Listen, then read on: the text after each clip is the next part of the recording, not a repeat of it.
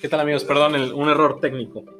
Bueno, estábamos hablando de cómo todas estas plataformas se complementan, tanto el blockchain, eh, los contratos, el tema pago, todo, todo el sistema BIM, to- todo lo que tenemos actualmente en la construcción se complementa y se mejora y está en base a la base de datos. Entonces vamos a empezar a ver desarrollo de nuevos puestos de trabajo, de nuevas compañías que se van a encargar de analizar esta información. Yo me atrevería a decir incluso expertos de logística en campo para hacer todo más eficiente. Aquellos que estén familiarizados con... Yo creo que ahí sería con el Power BI, Power BI, que es, que es para la generación de información y, y reportes. Y ya, Es- y, y ya, y habría eso. que ver... Ahorita si, si- si todos sabemos, ya hay un montón de, de infraestructura de diferentes aplicaciones para todo eso, pero entonces vamos a llegar a un momento donde todo esto se complementa, vamos a tener como la, la gran imagen, the big picture, ¿verdad? Aquí de, de- de todo. Y, va a ser mucha información y va a haber gente que se va a estar necesitando para poder entender estos eh, eh, toda esta base de datos. Bueno, retomando un poquito el tema de, de la validación de, de, de estas vertientes, ¿tú cómo ves, Roberto? Vamos a empezar por la primera. Estábamos hablando de... La primera vertiente tenía que ver con los registros públicos de la propiedad, cómo poder, pues ahora sí, digitalizar toda esta información, tener un registro de año con año de quién va cambiando, registros de eh, climas, eh, nuevos usos de suelo, total, que todo quede muy limpio, que sepamos siempre quiénes son los dueños. Bueno, yo, yo opino que esto es, es- muy bueno. Al final de cuentas, va a poder optimizar en tiempos este, al momento de hacer algún proceso ahí. Eh, ir, a lo mejor pagar algún servicio, pagar, por ejemplo, en este caso, prediales y a lo mejor la compra-venta de estos mismos. La, única cuestión que a lo mejor veo un punto, se puede decir, negativo o que a lo mejor hay que considerar mucho, es la parte de que obviamente todo este tipo de tecnología es muy segura, demasiado segura. Entonces, Mm, Fíjate que más que, más que todo eso, digo, allá no estamos yendo que, sí, como al, al- al escenario ideal. A mí como que creo que lo que más me preocupa en este momento, ujú, para mí está súper chingón que lo usemos, la verdad es que se ve muy interesante, se ve que nos va a beneficiar. Sin embargo, hoy en día, digo, como mencionaba al principio, los registros civiles se manejan por estados, por municipios, digo, nada más para que el gobierno se ponga de acuerdo, o los diferentes autoridades se pongan de acuerdo, creo que, que- creo que va a ser un reto. Actualmente hemos visto lugares como Estonia, Malta, Singapur, algunas ciudades chinas, ya lo están implementando, pero lo que más me llama la atención de este tipo de, de- de tecnología es que para, para llevarla a gran escala, al menos en esta vertiente, en, en- en registros de propiedades, de y propiedad. todo, ujú. tiene que haber una participación y compromiso 100% del gobierno. De si no, de otra manera, no se va a poder realizar, incluso a pesar de todos sus beneficios, reducción de, co- de corrupción, hacer más eficientes los, los, las zonas económicas. Si no está involucrado el gobierno, este- esto no va a jalar. Y está padre que esta Fundación Fiverr esté impulsando el desarrollo y, la cooperación. Pero siento que ese es el reto más importante en esto. Sí, de hecho, pues un caso que lo podemos ver, es por ejemplo con el SAT y las facturas, que ahí también de cierta manera está involucrado el gobierno. Entonces, bueno, está involucrado. Entonces, es lo mismo, tiene que haber esa... No podemos hacer un lado de que todo esto sea este, descentralizado, entre comillas. O sea, de, de una u otra manera tienen que estar los gobiernos inmersos para poder dar esa validación, si lo podemos llamar así, de todo este tipo de movimientos o transacciones, ¿no? Eh, la verdad es de que tecnológicamente hablando tenemos que ahora sí que hacer toda esa línea del proceso, cómo se haría, cómo se va a hacer, este, y pues a lo mejor un poco la infraestructura en términos tanto de seguridad como que las personas se vayan adaptando a qué hora sí va a ser este nuevo proceso y obviamente dejar una que otra vertiente que siga siendo de como se hace tradicionalmente, creo yo, que pueda hacer por ahí esa parte. Eh, puede ser. Bueno, y y aquí otra vez hablando de nuevos puestos de trabajo, pues si se implementara en gobierno, obviamente estamos hablando de compañías dando servicios de consultoría, gente de- revisando que, que la información que se capture sea la correcta, porque ese es un tema interesante de- del blockchain. Algún error o algo es complicado de, de corregir, tiene, tiene sus fallas. Entonces, el potencial, Sí. por ejemplo, para, para que se desarrolle en México, este, lo veo un poco complicado, incluso en, en- en el reporte de Fiverr de este año, vemos que hay ciertos países donde el sistema, la- ¿cómo le llaman? El ambiente, el El ecosistema, el ecosistema está, está muy bien desarrollado. Por ejemplo, Singapur, todo el sistema financiero ya lo está empezando a adaptar. Hay un mercado secundario que, que también le parece interesante. Eh, la gente que se involucra en, en bienes raíces también. En Malta también. Sin embargo, en México realmente lo vemos completamente en pañales. Y aún así, me gustaría decir que... eh, no, bueno, en México no. No, no, no. Hay, hay más bien empresas que se dedican ya a la recopilación de datos e información de, de- de bases de datos, como se llaman Prosperia, 4S, este, tenemos varias eh, empresas que se dedican más que nada a estudios de mercados y que te pueden dar toda esta información, pero cuesta y es, y es información que, que ya recopilada y tener sus reportes no es nada barato y, son la base para el éxito de los proyectos. Claro, no, y yo creo que, pues eso es lo que se busca al final de cuentas en, en tener ese tipo de red descentralizada, el blockchain, que, que, pues toda esta información pueda estar al alcance de todos. La única cuestión sería aquí el cómo esta información recopilada la vayas a poder tú interpretar, porque eso es algo muy importante. Podemos tener la información, pero si no la sabemos interpretar o no podemos sacar las conclusiones, Ah. eso es muy diferente. ¿Qué, qué es lo que hacen, ¿Qué es lo que hacen estas empresas? Obviamente tienen cerca de mil bases de datos, Sí, sí, sí. las recopilan y, y- y generan sus reportes. Me parece que, que dentro de este rubro, ellos también deberían ser de, de la gente que presione para tener esa información. Ya tenemos el INEGI, ya tenemos ciertas bases de datos que están digitalizadas. Habría que ver cómo poder dar el siguiente paso, sea un poquito más democrático. Pero digo, el que, el que, pudiera, el que pudiera, el que este tipo de empresas pudieran impulsar incluso ese desarrollo o ir pensando, ir más allá de solamente ser una empresa de, realizar estudios de mercado, sino también estar involucrado en la tecnología que va a ser el futuro para, para este tipo de registros. Imagínate, si tú puedes implementarlo, convences a, a, no sé, al gobierno de Jalisco que se implemente, pues ya vas a tener, vas a ser el primero y vas a ser el, el único respaldo del gobierno de Jalisco que va a estar realizando este tipo de, de desarrollos de, de, cadena de bloques o blockchain para, este gobierno. Sí, no, inclusive, bueno, hablando un poquito de ese, tema, eh, aquí de donde pues nosotros so, estamos, que es en Nuevo León, inclusive ya hay escuelas que ya se están metiendo, incursionando directamente en el blockchain, haciendo un paréntesis. Eh, por ahí hay notas donde el CONALEP también se quería meter con cuestiones de los certificados de preparatoria. Ahorita, recientemente, el año pasado, fue en diciembre, o dicie noviembre, diciembre, hubo una nota emitida por la Universidad Autónoma de Nuevo León donde ya los, los títulos universitarios están metidos dentro del blockchain, están avalados. Entonces, creo que todo este ya, ya es una tecnología que, que ya, ya está viviendo dentro, dentro de nuestro entorno. ¿Sí? Está empezando a desarrollarse. Sí. Digo, todavía no la vemos día a día. Yo donde te digo, lo he visto más que nada es en los contratos inteligentes. ¿Sí? Los estudiantes de, Nuevo, de la Universidad de Nuevo León, me imagino que ya lo ven en el momento de ver el tema de, de, de sus certificaciones y títulos. Pero digo, en el tema de, de, cómo está nuestro ecosistema, todavía está un poquito muy, muy bajo en, nivel. En, en, pañales, pudiéramos decirlo. Sí, sí, sí. No, pero, y, y, pero esa es la oportunidad y que, por eso estamos claro. haciendo este podcast. Más que nada, hay que platicar de, del blockchain y, y, el real estate. No, más bien lo que queremos desarrollar es los pot, la, lo, lo, lo, potencial que vemos y dónde podemos ver. Ahorita dijimos el tema de estas compañías de mercados, a lo mejor ellos deberían impulsarlo, ya lo está impulsando en un lado la Universidad de Nuevo León para, para sus, sus certificaciones, ya lo está involucrando la FinTech para sus, sus con, contratos inteligentes. Hay muchas áreas de oportunidad para todos y el manejo de las bases de datos, pues y involucrar todo el tema de seguridad creo que va a ser eh, el futuro el para futuro. todos. Sí. No se lo dejemos a Google, amigos, no se lo dejemos a nadie más. Creo sí. que, que, quien esté involucrado con gobierno y sé, fíjate, algo que me parece, lo voy a mencionar, que creo es importante, Roberto, no sé qué pienses. La tecnología o, o todos los avances tecnológicos, por ejemplo, un Uber, Airbnb, siempre van adelante los gobiernos, nunca, nunca están las leyes. Claro. Entonces, pero ¿cuál ha sido el secreto, por ejemplo, de Airbnb a diferencia de Uber, que se peleó con todas las estaciones de taxistas y todos ellos?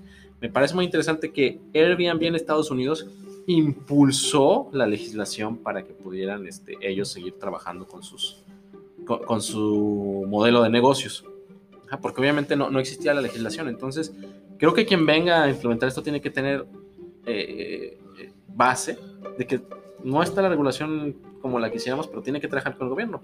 Las fintech como cubo financiero, ellos empezaron a dar de alta este, desde antes que estuviera la ley fintech y ya estaban este, acreditados por, por IPAP, si no me equivoco. Sí, no, y, como volvemos y lo habíamos mencionado, o sea, tiene, de una u otra manera que estar involucrado, ir haciendo, abriendo, sentando bases con el gobierno también para que esto se pueda tornar, podemos llamarlo entre comillas o coloquialmente algo legal en el sentido de, vaya, de quienes nos, nos lideran, ¿no? Hablando... Independientemente de quién gobierne, creo que ese es un tema, que es, eh, retos que se van a encontrar, este, si, eres izquierda o derecha, la, tecnología te va a alcanzar y no nos queda más que trabajar con ellos. Sí, estar, ir creciendo con ellos a la par, porque pues vamos para allá, no nos podemos resistir, no podemos decir, no, no voy a ir, porque si nosotros nos quedamos rezagados, nos va a consumir. A lo mejor ahorita puede ser que existan ciertas tecnologías, mañana quién sabe, mañana se pueden perder, mañana, mañana pueden salir nuevas. O sea, son muchas cosas que el mercado mismo te va, te va haciendo que cambies y que vayan creciendo. Todas esas vertientes, ¿sí? Inclusive hay, hubo notas por ahí de personas, bueno, pueden buscarlo también si gustan, donde... Lo ponemos en las notas. Lo ponemos en la, página. Hubo, hubo también este, cierta, una empresa directamente que, que crearon su, su propia moneda que ellos compraron aquí en México y compraron este compraron este una isla sí en, en San José del Cabo. Este, entonces imagínense y eso fue una nota creo que del 2018 sí entonces imagínense toda esa parte y esta misma empresa también intentó este adquirir este o bueno quiso vaya este ofertar por el avión presidencial. Entonces, imagínense, ahorita esa empresa, pues actualmente está y no está. Porque han habido muchas empresas que han sido scam, o sea, que han sido este, fraudulentas, que eso también es un punto muy importante. A pesar de que todo este tipo de tecnología este, sea segura y lo que queramos, van a haber personas malintencionadas que van a querer sacar provecho para estafar personas. Y eso existe también con crowding, este, etcétera, diferentes tipos, con crowdfunding, este, diferentes temas que, que, van a buscar siempre aprovecharse de las demás personas en rondas de inversión, etcétera, diciéndote, ¿sabes qué? Pues es que todo esto está regulado, pero son muchos detallitos también ahí. ahí creo que va un poquito más al tema de la segunda vertiente, que era el, el, involucramiento de, del blockchain o tokenización en, los proyectos inmobiliarios. Sí. Ahí esa parte la veo interesante. Ahorita, según nuestra investigación, vemos que en Estados Unidos ya incluso la, la, SEC ya regula el tema de, las tokens para, para desarrollos inmobiliarios. En este caso, eh, las tokens son válidas como acciones o participaciones de un proyecto. De, un proyecto, pues más bien de una compañía que es dueña de un proyecto, pero hasta ahí se queda. Que es más o menos lo que queremos hacer también en México. Aquí también ya eh, estuvimos investigando eh, en estos días, hay, una compañía que se está dedicando a conseguir eh, participaciones de capital aquí en, México para ese tipo de proyectos que están en, en Estados Unidos y Canadá. Nos pareció muy interesante y todo está validado a través de la SEC. Ahora, en México, ¿cómo estamos? Creo que, creo que todavía hay, algunas lagunas. Sin embargo, vemos que hay un sistema de crowdfunding que, finalmente para allá es donde vamos, el, que tú tengas una participación pequeñita, pero que seas dueño de algo que te esté dando rentas. Creo que hay ya bastantes plataformas, ya a veces 100 ladrillos, Brick, eh, Dopla, bueno, Dopla es un poquito más, más, más tema financiero, pero ya hay varias este, aplicaciones en el tema de, de, desarrollos inmobiliarios que te ofrecen participaciones de los proyectos. Creo que en el caso de Brick más bien tú prestas dinero a los proyectos para que te regresen un rendimiento. En el caso de 100 ladrillos, según la información que hemos estado viendo, ellos te, te hacen partícipe del proyecto y tú vas a estar recibiendo rendimientos como si tú tuvieras una acción, no me queda claro si dicen que es token o no, pero tú vas a tener la, oportunidad de vender tus acciones en un mercado secundario, que a mi, parecer ahorita apenas no eh, me estoy dando de alta, eh, ya lo investigaremos más adelante, les haremos ver, eh, les compartiremos la información, me, da a entender que, este mercado secundario donde tú vas a poder vender tus acciones va a estar dentro de la plataforma de ellos. Es muy interesante, ya que volvemos a lo mismo, el, el, que tú puedas tener ese mercado de valores, por así decirlo, donde puedas estar intercambiando tus, tus tokens, pues vas a poder ver rendimientos, vas a poder ver tema de plusvalía, se vuelve muy interesante. Ahora, habría que ver como bien dice Roberto, temas de regulación. No, y, claro también que esta está al alcance de todos, principalmente que eso es lo que muchas personas de este movimiento, este, que desde un principio lo han querido manejar así, que, que sea para el alcance de todos y que todos puedan este, echar mano de. ¿En qué sentido? En que, por ejemplo, hablando del real estate, que todos puedan, a lo mejor como mencionaba Mario, comprar una pequeña participación de un terreno, de una plaza, etcétera, ¿sí? No necesariamente ser como actualmente es, todo o nada, sino simplemente ir haciéndote poco a poco de algo. Sabemos que pues nunca va, nunca vamos a, ¿cómo se llama?, a ser accionista de la noche a la mañana comprando solamente una pequeña parte de la participación, pero, pero sí ir teniendo poquito en poquito, ¿no? Pero obviamente hay que ir viendo, como mencionaba Mario, todas las regulaciones que existen, todo el proceso que hay que hacer y que esté avalado principalmente. Es correcto. Entonces, potencial para el blockchain en esta parte eh, ya pues, creo que creo que vamos bien. Ya empezamos a ver compañías que están empezando por medio de crowdfunding a empezar a ofrecer una algo muy similar a tokenización. Sin embargo, no todas manejan blockchain, otras manejan más bien como un sistema donde ellos lo controlan, digamos un sistema centralizado. Pero pues vamos a ir, me imagino que si la, tecnología de blockchain se sigue desarrollando y termina siendo la, opción más segura, no dudaría ni por un momento que estas nuevas startups o plataformas de inversión de, bienes raíces este, vayan a adoptar este, esta tecnología. Ahora, la última vertiente que estuvimos viendo, pues todo lo que es el, tema en, de construcción, ¿verdad? ¿Cómo aplicarlo? Ahí fíjate que, Roberto, ahí, siento que es, un poco más lento. la construcción siempre ha sido me, parece un poco, un poco lenta para adaptar nuevas tecnologías. Lo, hemos, como te platicaba, lo que hemos visto es más un tema de administración. Sí. que, que ahorita de blockchain me parece que no hay nada, pero sí hay muchos sistemas en la nube que te ofrecen control de obra, y, y, administración del proyecto. Es correcto, ¿no? Estos sistemas, pues yo creo que siempre hemos visto que existen sistemas que nos ayudan a hacer un poco más ágil toda la cuestión de construcción. Este, o sea, haciendo a un lado los sistemas para renderizar y diseñar. ¿sí? Porque eso es una cosa.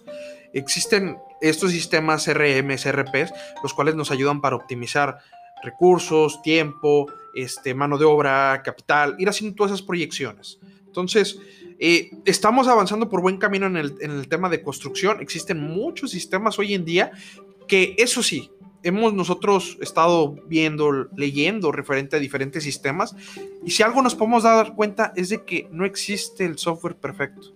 Siempre van a haber diferentes características que una empresa necesita a diferencia de otras. Entonces, yo creo que todavía estamos un poquillo verdes en este ámbito, pero el hecho de que este, esta pandemia haya venido o llegó buena o, mala manera, nos hizo yo creo que acelerar en el ámbito de la construcción el introducir la tecnología de lleno.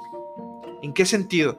En el estar ya manejando... Eh, exactamente, la digitalización, en llevar más allá los contratos, más allá todo lo que es la papelería, seguimiento de la información, inclusive a las mismas empresas, eh, proveedores de acero o proveedores de cemento, etcétera, de cualquier tipo de insumo, que muchos de estos ya inclusive tienen sus propios desarrollos, en los cuales ellos ahí te manejan en plataformas de que no hay necesidad de uno marcar o uno ir y hacer las compras, sino simplemente meterte en una plataforma tecnológica y hacer todo ese seguimiento, que como sabemos, en este mundo todo son bases de datos, todo es información, todo lleva un identificador único. Todos tenemos un identificador único, que es lo que nos sirve para poder hacer esa rastreabilidad. Entonces, al final... Fíjate que aquí en el tema de la construcción, creo que yo le veo una parte, un potencial muy importante al tema de los contratos inteligentes. Por, una cosa, digo, la verdad es que sabemos que hay de diferente de contratista a contratista, pero puede agilizar mucho los procesos. Puedes incluir más información de que valide el contrato, porque todo es digital. Sí. Y, también te obligaría a, eh, por ejemplo, he visto contratos que, te piden que la firma electrónica, eh, la, del SAT, entonces me parece muy interesante porque te obliga a que todas estas empresas estén dadas de alta en el SAT, que puedas tener control de los pagos, que haya un registro de cómo se fueron dando. Entonces hay, hay una oportunidad que veo incluso para la parte legal de, los, de la gente que, que maneja esto. Claro. Creo que la, lo que son los despachos de abogados tienen que, que tienen que dar una, una, una, revisión muy interesante a todo esto, los contratos. ¿Qué, ¿Qué, va a pasar? Si de repente despega todo esto los contratos inteligentes muy grandes, eh, que los contratos inteligentes, pues un solo despacho de abogados o, o a lo mejor la plataforma, no sé si va a tener el potencial legal para poder revisarlos todos. Entonces, van a tener que apoyarse de firmas de, abogados. Entonces, ahí va a ser muy interesante cómo se van a involucrar los, los despachos de abogados. Siento que obviamente también esto va a ser un proceso más lento, pero a lo mejor va a ser más limpio, más claro. Vamos a, ver, bastantes cosas interesantes, incluso en el tema de reducción de, corrupción y, y, y, deslinde de responsabilidades. Sí, porque al final de cuentas, en todo ese tipo de, de documentos, pues no vamos a poder haber ninguna alteración. O sea, y esta no se va a prestar, vaya, ni a prestanombres, ni nada de ese tipo de cosas referentes a. Hay, hay algo también, por ejemplo, este tipo de documentos digitales. Eh, no recuerdo el año, pero fue recientemente, no sé si se han, puedo se han dado cuenta, que directamente el gobierno de México ya las actas de nacimiento uno puede adquirirlas electrónicamente, al igual que lo que es la cédula profesional. Estas ya puedes meterte toda la plataforma y descargarlo. Entonces, esto ya son documentos que están, podemos decirlo, tokenizados, porque al final de cuentas tienen una cadena de caracteres que lo hace único y que lo hace que no se repita. Entonces, mm, actualmente, no sé si, si tienen oportunidad, el acta de nacimiento, muchos, en muchos lugares donde la llevas te dicen, es que no está actualizada. Ok, pero si tú lees la cadena que sería el QR, que en este caso es el identificador, o directamente la cadena completa, puedes verificarla y puedes dar autenticidad que en realidad es verídico el documento, que, en realidad está actualizado. ¿sí? Ese es el fin también de estar llevando toda esta parte tecnológica a todos los documentos. ¿sí? Entonces, lo interesante aplicado ya a la construcción, al real estate, sería dar, darnos cuenta de que en realidad todas estas construcciones se terminaron, ¿sí? Que estas concluyeron, porque a lo mejor puede ser que hubo una construcción y tú invertiste y todo, y a lo mejor vas a decir, ok, mi dinero está invertido ahí, veo, paso por el lugar y veo que se está construyendo. Pero ¿qué pasa? A lo mejor esta empresa no lo termina y se va con tu dinero. Entonces, ¿tú cómo vas a poder dar una rastreabilidad? ¿Cómo vas a poder saber, pues, qué pasó? En cambio, tú teniendo a lo mejor un token de porcentaje de esta construcción, vas a saber quiénes son las personas encargadas o quiénes eran los que estaban adelante de este proyecto y poderte tomar acciones legales contra esas personas. Creo yo que eso puede ser ah, una garantía que podamos tener este, a, un futuro este, mediano o largo plazo en cuestión de construcción. El poder dar al 100% con las personas que están encargadas de, este tipo de, obras y que sea un poco más difícil el poder, este, uno como comprador, este, inversionista, eh, salir perjudicado con, nuestro, con nuestros bienes. Por aquí, algo bien importante, vamos a decir, vemos oportunidades dentro de la cadena de bloques, como dijimos, en la, por la parte de las empresas que hacen estudios de mercado, como ya lo mencioné anteriormente, las empresas de construcción, los abogados, creo que en esto, eh, en, el potencial de la construcción en el corto plazo, tenemos que ya empezar a revisar si vamos a necesitar ese, eh, ingenieros que desarrollen esa tecnología o gente que empieza a entender este tema de la base de datos, especialmente si queremos innovar o meter nuevos productos, debemos pensar, pues si ahorita en mi ciudad o estoy trabajando no hay, ¿cómo nosotros sí podemos implementar algo de estas tecnologías o estar a la vanguardia. Creo que el quedarnos solamente con que ya utilizo Zoom o Teams mm, no es, no, va por ahí. Tenemos que ver cómo poder tener un mejor control de nuestros procesos y, y, y, darle seguridad al, ver estos temas que estamos teniendo a futuro y ver cómo nuestra empresa o de real estate o construcción va a estar posicionada con estas nuevas tecnologías. Sí, y de hecho un claro ejemplo puede ser en las empresas de que antes a lo mejor todos teníamos nuestros documentos antes de la pandemia. Todos, cada uno tenía sus, sus Excel, sus Word en tu computadora localmente y de que, oye, pásame esto. Ah, bueno, te lo llevabas en USB o lo imprimías o lo envías por correo. Si no tienes nube ahorita, estás perdido. Sí, o sea, como empresa ahorita a todos le han estado apostando al ámbito tecnológico. Y es algo muy bueno, porque en el sentido de que eh, en las cuestiones de Power BI, de, de Power BI, este, pues los directores pueden tomar decisiones oportunas, pueden tener al alcance la información, balances de cuenta, avances de obras, todo, solamente teniendo la información al alcance. A lo mejor también con sistemas que hayan adquirido. E- y ese punto es, es muy interesante. El llevar a cabo esa implementación es, es un detonante muy importante que la tecnología aporta demasiado. Porque inclusive, a lo mejor uno puede creer como empresa de que está bien, pero a lo mejor ya poniendo todo, todo sobre la mesa, nos podemos dar cuenta que existen lagunas muy grandes dentro de, de la misma empresa. Y especialmente ahora que ya no, ya no es tan caro implementar estos sistemas como antes. Es correcto. Una cosa que no hemos mencionado para el futuro del blockchain que vamos a tratar de investigar es cuál es el costo de implementar una cadena de bloques, qué tanto tiempo nos puede tomar el desarrollo de esto y cuánta gente tiene que estar involucrada. Creo que eso es algo muy importante para analizar la viabilidad de estos proyectos. En este momento no lo tenemos, pero sí lo vamos a empezar a investigar y se los vamos a tener, porque finalmente la idea de esto es que vamos un poquito hacia el futuro, cuáles son los potenciales, qué viabilidad hay y dentro de la viabilidad es, bueno, cuánto nos, nos puede llegar a costar esto aproximadamente, eh, aproxima- desarrollar esto aproximadamente. So, y inclusive puede ser algo que lo puedes hacer en conjunto. Eh, Es, es una gran apertura. Alianzas. Eh, exactamente. Eh, Como este de Fiverr es, es una fundación hecha para la cooperación y el desarrollo de blockchain en, la, en el real estate y la construcción. Entonces, así como nosotros estamos haciendo este esfuerzo, también ellos lo están haciendo. Y mientras más nos comuniquemos entre nosotros, creo que vamos a poder aprovechar las oportunidades que hay en el futuro. Ahorita el- la clave yo creo que para los negocios es las tendencias y qué estamos haciendo para subirnos a ese barco desde ahorita. Es correcto. Sí, porque mientras más rápido lo hagamos, más rápido vamos a poder estar adelante con esa mira hacia el futuro y, y vaya, sacar el máximo provecho y estar conectados ahora sí a, a lo que va. Las nuevas generaciones van a ir sobre la tecnología y es algo que nos tenemos que adaptar. Ya, ya están en la Sí, tecnología. y, y va a ser adaptarse o morir. Es correcto. Bueno, amigos, eso sería todo por hoy. En la siguiente semana vamos a tener, yo creo, la, eh, para el tema de la construcción y también el real estate, implementaciones de tecnología de 5G.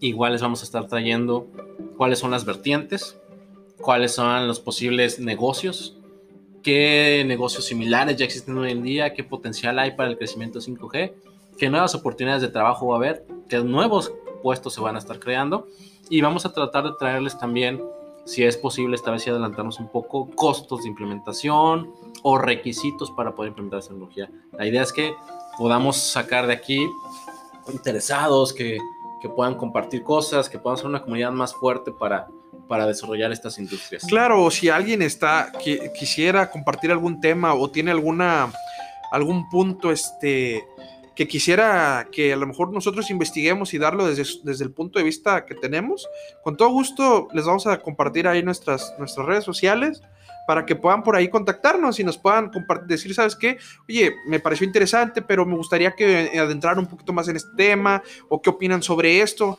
porque a lo mejor nosotros investigamos eh, la información que pudimos ver, pero ¿qué tal si tú pues, tienes algo más o has investigado diferentes cosas? Pues nos los puedes compartir y con todo gusto lo podemos realizar. Bueno, es todo por hoy. Los dejamos. Yo soy Mario Aguilera. Y yo soy Roberto Villanueva. Muchas gracias por estar con nosotros. Gracias.